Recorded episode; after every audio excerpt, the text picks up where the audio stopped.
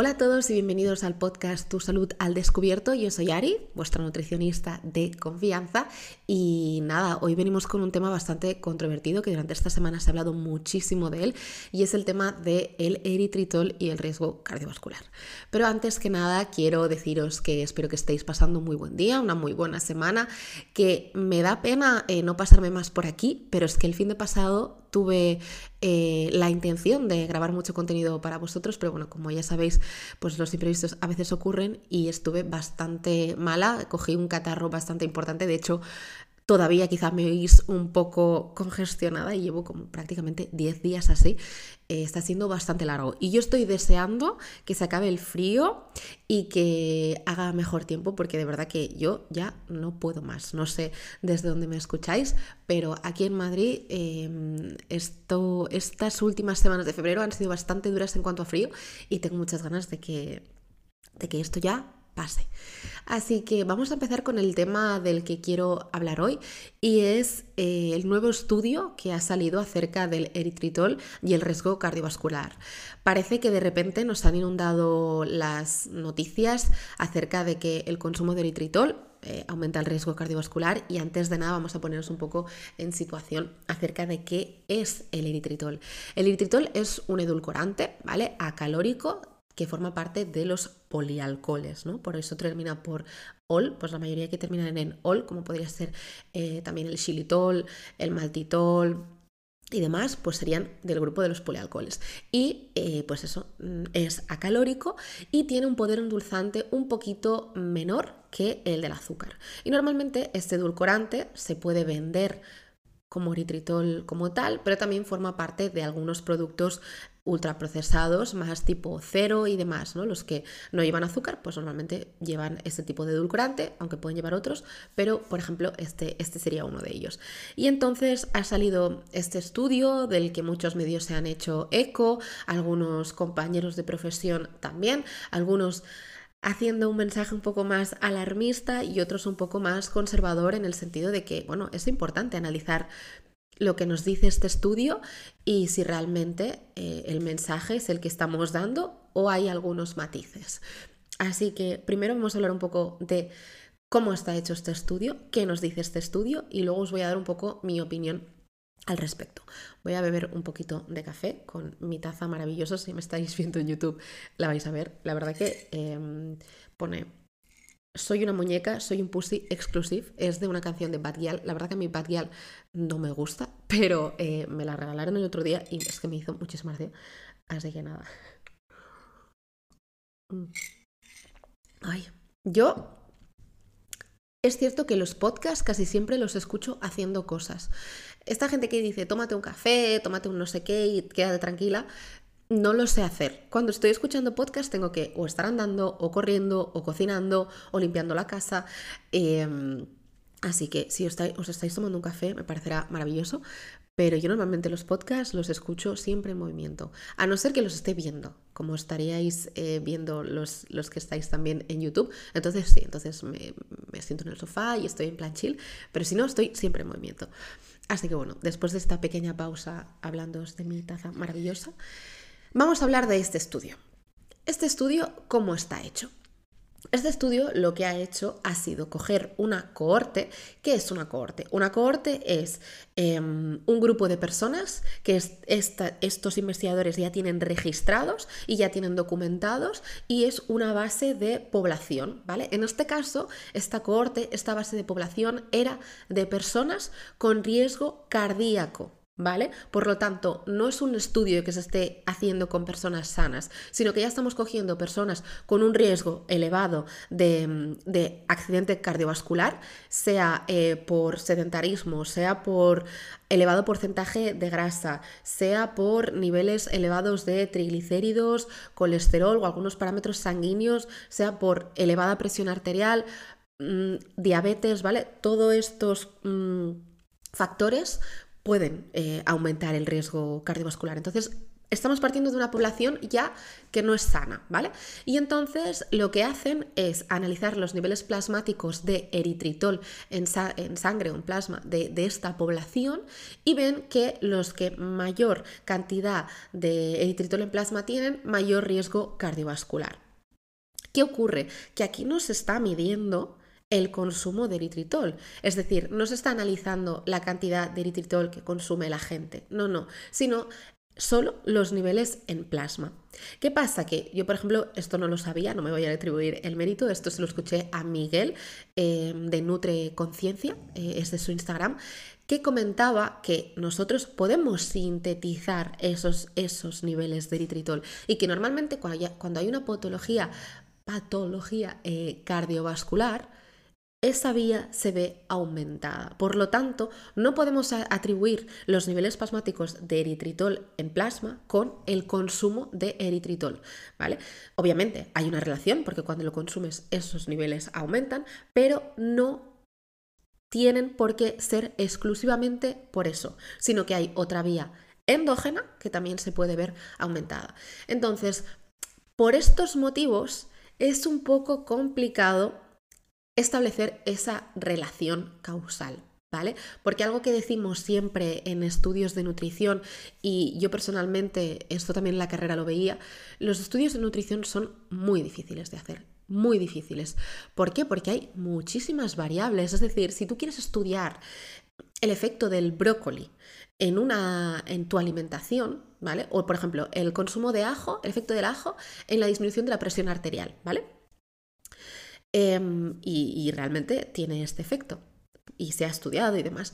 Pero muchas veces se tiene que hacer con estudios de mm, intervención en animales, haciendo como cosas muy específicas. ¿Por qué? Porque para saber el efecto del ajo en nuestra salud, en una intervención tendríamos que tener a personas que estén haciendo exactamente lo mismo, ¿vale? Aunque habrá también em, condicionantes genéticos y demás, pero es que para poder determinar el efecto del ajo tendríamos que tener a gente que comiera exactamente lo mismo, que descansara exactamente lo mismo, que hiciera la misma cantidad de ejercicio físico, porque al final em, la presión arterial, por ejemplo, también se ve disminuida con con eh, la práctica de ejercicio físico regular. Entonces, hay muchas variables que nos pueden confundir.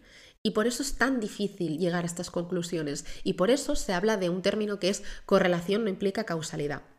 ¿Eso qué significa? Que dos factores se ocurran en un mismo momento, que ocurran a la vez, no significa que uno sea causa del otro, que es lo que ocurre, por ejemplo, con este estudio. No lo, no lo podemos saber si realmente eh, el eritritol está dando lugar a estos problemas eh, cardiovasculares o es que la patología cardiovascular está haciendo que ya haya unos niveles en plasma de eritritol más altos. Eso, por ejemplo, creo que ya lo he contado en algún otro episodio, eso, es, eso se ve muy claro en un estudio que hubo em, que relacionaba el consumo de café con cáncer de pulmón. Claro, la gente en ese momento se alarmó bastante, pero ¿qué, estaba ocurriendo? Que en realidad lo que, lo que pasaba es que la gente que más café consumía, por lo que fuera, era gente que fumaba más y no se estaba teniendo en cuenta esta variable. No fue hasta que se aisló esa variable que se dijo, vale, en realidad el factor de causalidad es el tabaco, no es el café. Por eso es ah, tan difícil hacer este tipo de, de asociaciones. Entonces, vale, partiendo de, de, lo que estaba comentando, lo que hicieron estos investigadores en este estudio, niveles elevados en plasma eritritol, hay más accidente cardiovascular. Y entonces, como para intentar demostrar eh, el, punto, dijeron, vale, pues voy a coger ocho personas, ocho personas, que es una N muy bajita, cogieron a ocho personas y les dieron eritritol por vía oral, o sea, el, edulcorante, y vieron cómo el plasma, eh, las, cantidades de eritritol en plasma se aumentaban. Y dijeron, ah, vale, pues ya está, entonces si los niveles altos de, de eritritol en plasma, eh, accidente cardiovascular, en sujetos sanos también. Y no, yo personalmente creo que este estudio está un poco mal diseñado como para sacar esa conclusión, ¿vale? Me parece un poco complicado, un poco alarmista, mm, no sé, no, no, me convence, porque de hecho también mm, un nutricionista bastante conocido lo comparó con el azúcar y dijo que el consumo de azúcar moderado era mejor que el consumo de eritritol. Y es como, uff, es que me parece muy difícil hacer este tipo de comparaciones y estas afirmaciones. Me parece bastante arriesgado, porque de hecho con el azúcar tenemos muchísima evidencia que se relaciona con em, problemas con el control de la glucemia y lo, lo, que puede implicar tener una diabetes a largo plazo. También se asocia con aumento del porcentaje de grasa porque al final aporta calorías y si no estamos, digamos, teniendo una, dieta suficientemente equilibrada y, teniendo en cuenta también los otros macronutrientes y teniendo un consumo calórico que no sea excesivo constantemente, pues entonces eso también puede implicar el riesgo. Y el consumo de azúcar por sí mismo y todas las variables que he comentado antes, Em, ya son un riesgo cardiovascular. No, no digo el consumo de azúcar aislado, independientemente de, porque claro, aquí había que ver el tema de pues, una persona que hace muchísima actividad física, de hecho consume azúcar como tal. Yo en una media maratón he consumido geles de... Eh, sacarosa y que tienen pues glucosa y tienen esos nutrientes, pero los necesito, estoy en un contexto totalmente diferente. Entonces, creo que, es complicado hacer este tipo de afirmaciones y ahí es donde mm, lo que quiero es dar mi opinión, ¿vale? Hacer una pequeña reflexión y, es la siguiente. A veces me da la sensación que estamos intentando... Mm, echar la culpa a cosas que no dependen tanto de nosotros a la hora de Em, tomar acción, ¿vale? Porque este es un pequeño ejemplo, ¿no? Pero en el momento en el que salió ese estudio, una, conocida pues dijo en plan, ¿ves? Es que los edulcorantes también son malos, es que siempre estáis comiendo eh, que si la proteína, que si no sé qué, y luego mira. Y eso, por ejemplo, lo dijo una persona que no, que comía, come bastante mal, que no hace muchísimo ejercicio, y al final es como, jolín, es que me da un poco de rabia porque creo que estamos desviando la atención a lo realmente importante, que son las cosas más simples, porque al final tener una alimentación, una alimentación saludable y tener una vida saludable son cosas, son cuatro cosas bastante sencillas en el sentido de descansar, moverse habitualmente y tener una alimentación nutritiva. Y la alimentación más nutritiva es aquella que más materias primas contiene. Y yo, por ejemplo, no soy una consumidora habitual de, edulcorantes, de hecho tengo eritritol sin abrir de hace meses. Pero porque al final, es verdad, ves en internet un montón de recetas y un montón de cosas que lo usan y por ejemplo, los polialcoholes, voy aquí a hacer una pequeña puntualización, los polialcoholes son de los edulcorantes que menor riesgo se les ha asociado, eh, antes de que llegara este estudio, eh, a nivel de problemas en, la salud. Hay algunos que tienen mucha peor fama, como es el caso del aspartamo, del acesulfamo K, todo a través de estudios en, ratones y de hecho hablé de ello creo que en un vídeo de, YouTube de, de Fuertafit, porque es verdad que tienen bastante mala fama, pero bueno, eh, también con moderación se ha observado que no, que no hay ningún tipo de problema. Y los polialcoholes hasta el momento eran bastante interesantes porque a pesar de que se ha relacionado algunos edulcorantes con, con, modificaciones en nuestra microbiota intestinal, justo los polialcoholes tienen tienen un efecto prebiótico, es decir, siendo incluso positivos para nuestra microbiota intestinal. Por eso, pues yo en su momento pensé, no hay ningún tipo de problema en que, compra, que compre este eritritol y de vez en cuando lo añaden algún dulce, porque yo soy una persona que, por ejemplo, soy muy desalado, casi nunca me hago repostería casera, de hecho soy bastante mala haciendo repostería casera. Mm, o sea, yo vi ese estudio y tampoco me preocupó porque no soy una consumidora habitual de este tipo de productos. ¿Qué pasa? Que yo sí que creo por ejemplo, si a mí me preguntáis qué prefieres, azúcar o eritritol, yo seguiría diciendo, seguiría pensando que es más interesante virar a un edulcorante acalórico que no nos, no nos está aportando esa cantidad de azúcar totalmente innecesaria y calorías vacías, ¿vale? Para sí ir luego a una transición hacia el consumo de alimentos tal cual son, ¿vale? Yo me estoy tomando ahora mismo un café sin nada. Es bebida de soja y café no y bebida de soja sin azúcar. Em, no tengo la necesidad de endulzarlo. ¿Por qué? Porque ya me gusta el café, porque no, no lo quiero hacer. O por ejemplo el yogur griego. Me encanta el yogur griego.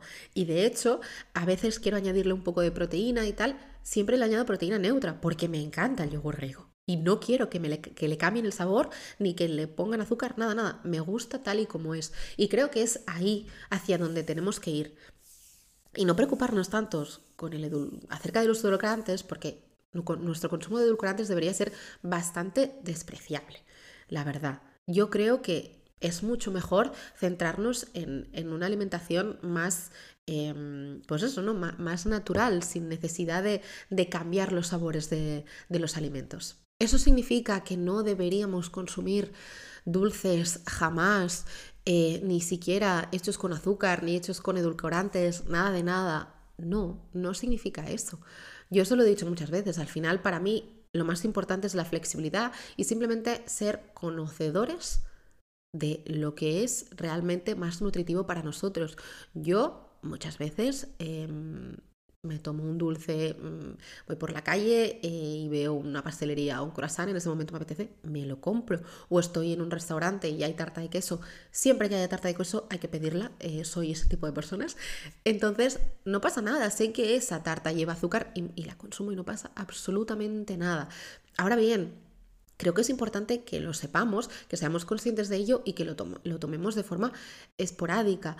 Sí que es cierto que, por ejemplo, también eh, pensando un poco en, la digestión y en. Porque, por ejemplo, los polialcoholes en exceso pueden, pueden dar lugar a flatulencias y, a incomodidades un poco gastrointestinales. Entonces, por ejemplo, algo que sí que veo que a mí personalmente no me parece lo mejor es consumir todos estos productos ultraprocesados que os he comentado antes, tipo cero, pero que están cargados de polialcoholes, pero más que nada por el tema de la digestión, porque esto puede ser un poco eh, incómodo y porque normalmente también este tipo de productos suelen ir acompañados de aceites eh, y grasas no tan interesantes, ¿no? Eh, por ejemplo, las típicas cremas de untar cero o cremas proteicas, habría que analizar un poco los ingredientes. Yo no soy muy fan de consumir este tipo de productos, pues por eso, porque creo que al final em, pues estamos también desplazando alimentos que son más interesantes. Y al final tu eh, merienda está siendo una tostada con, con, Nutella cero, con Nutella proteica, en lugar de eh, añadirle un poco de queso o hummus o aguacate, o por ejemplo hacerte un yogur con fruta, frutos secos o algo así, pues entonces sí que no me parece la mejor opción, porque a nivel de composición nutricional hay opciones mucho mejores, ¿vale? Y nada, simplemente esto es lo que os quería contar hoy. No me quería alargar mucho porque se ha hablado muchísimo de ello en redes. Em, normalmente no me gusta mucho intervenir en polémicas porque es como que me da la sensación que seguro que estáis teniendo tantos estímulos que es como, jolín, uno más si es que ya no quiero oír más hablar de este tema, estoy cansado y hasta yo estoy cansada de decir, Dios, voy a también yo intervenir en esto después de tantos estímulos que he recibido. Pues en este caso me ha parecido importante porque normalmente creo que en, en el campo de la nutrición solemos ir todos a una cuando vemos que algo no se está comunicando de la mejor forma. Y en este caso creo que ha habido un poco de... Eh, algunos nutricionistas decían una cosa, otros otra, y digo, Dios, eh, vaya cacao, también voy a leerme el estudio, voy a, voy a escuchar un poco también lo que dicen mis compañeros y voy a hacerme una opinión que luego pueda trasladar de forma correcta y con criterio a, mis seguidores. Y eso es lo que, lo que he hecho. Y como os he dicho antes, creo que hay cosas mucho más importantes antes que que esto, es decir, el descanso, el movimiento, la alimentación en general en, nuestro día a día. De esto, por ejemplo, eh, os hablo en mi libro, ¿vale? En mi libro Tu alimentación al descubierto y os desgrano un poco las cosas que para mí son más importantes a la hora de tener una alimentación más saludable y eh, justo en este libro no empiezo hablando de alimentación, sino que empiezo hablando un poco de salud mental, de bloqueos, de mitos, porque para mí esto es como lo más importante, lo que tenemos que en un primer momento descartar para poder empezar con un, como un, lienzo en blanco y, volver a empezar desde cero a intentar, a, intentar reaprender, porque venimos con unos mitos y con unas falsas creencias que son tan difíciles de eliminar y porque no sé por qué el ser humano preferimos tirar a cosas más pequeñas y cosas más polémicas a la hora de eh, cambiar nuestra alimentación, en lugar de, simplificarlo mucho más, ¿no? Por ejemplo, eh, lo típico de no tomar fruta a partir de las 6 de la tarde, eh, no tomar carbohidratos por la noche, ahora los edulcorantes son malísimos. Em, el otro día, buah, el otro día, el otro día en un comentario en Instagram me dijeron que el aceite de oliva virgen extra sometido a altas temperaturas, porque yo lo, usaba para hacer unas zanahorias en el air fryer, era cancerígeno. Y yo, mira, de verdad, si el aceite de oliva virgen extra, que está más estudiado no puede estar, ahora también es malo, apaga y vámonos.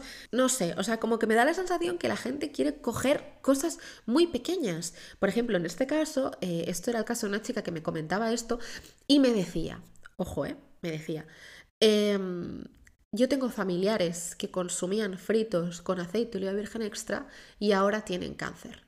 Y dije, no me lo puedo creer. O sea, hay multi... O sea, el cáncer es una enfermedad súper, súper, súper multifactorial, que es muy difícil saber, ¿a ti te ha salido este cáncer por este motivo? O sea, ni los médicos lo saben, pero esta persona sabe que fue por el aceite de oliva virgen extra. En fin, em, no sé, es por darle un poco de humor a todo esto porque es como, Dios, ¿por qué lo hacemos tan difícil? La alimentación es mucho más sencilla. Esto no significa que todos los estudios que salgan tengamos que descartarlos y, y sí que creo que a veces los nutricionistas podemos cometer el error de, uff, pero si llevo toda la vida diciendo esto, me tapo las orejas y como si no hubiera oído nada, ¿vale? Yo creo que es importante que los nutricionistas rectifiquemos. No pasa nada, o sea, eh, la nutrición es una ciencia relativamente nueva y hemos ido viendo cómo cambia constantemente el paradigma porque vamos mejorando los estudios, como ha ocurrido, por ejemplo, con el desayuno, desayuno, la comida más importante del día, ya se ha visto que no, ahora ha aparecido el ayuno intermitente y entiendo que la gente diga, jolín, es que antes era esto bueno, ahora esto es malo. Bueno, pues estamos mejorando los estudios y vamos a ir puliéndolo. Y si llega un momento en el que yo tengo que decir, el eritritol efectivamente no es el mejor edulcorante para añadirse eh, al café o donde sea, porque parece que sí que se está relacionando con este problema, seré la primera que lo haga, pero cuando haya un estudio bien elaborado y que realmente a partir del cual se pueda sacar conclusiones. Y nada más, eh, espero que os haya gustado este vídeo. Mm, me ha apetecido mucho hacer este contenido. Eh, como me estoy grabando, digo este vídeo, pero en realidad habrá algunos que me estáis escuchando a través del podcast. Pero bueno, que sepáis que tenéis tanto este contenido en formato eh, podcast en Spotify, Evox, Apple Podcast y Google Podcast podcast, pero que también si queréis lo podéis ver en mi canal de YouTube, que es Ariana Jordá, es mi nombre básicamente. Y si queréis también saber más sobre mí, pues me podéis seguir en redes sociales, tanto en Instagram como en TikTok. Y si tenéis algunas dudas, si queréis que hable de algún otro tema, lo podéis dejar en comentarios. En comentarios. Ya empiezo a tener muchos mocos, por eso estoy hablando cada vez peor eh, y, bueno, cosas que pasan, así que lo que está diciendo lo podéis dejar en comentarios, suscribiros tanto al canal de YouTube como en, en la plataforma de podcasting que me estéis escuchando para no perderos nada y nos vemos en siguientes. Hasta luego.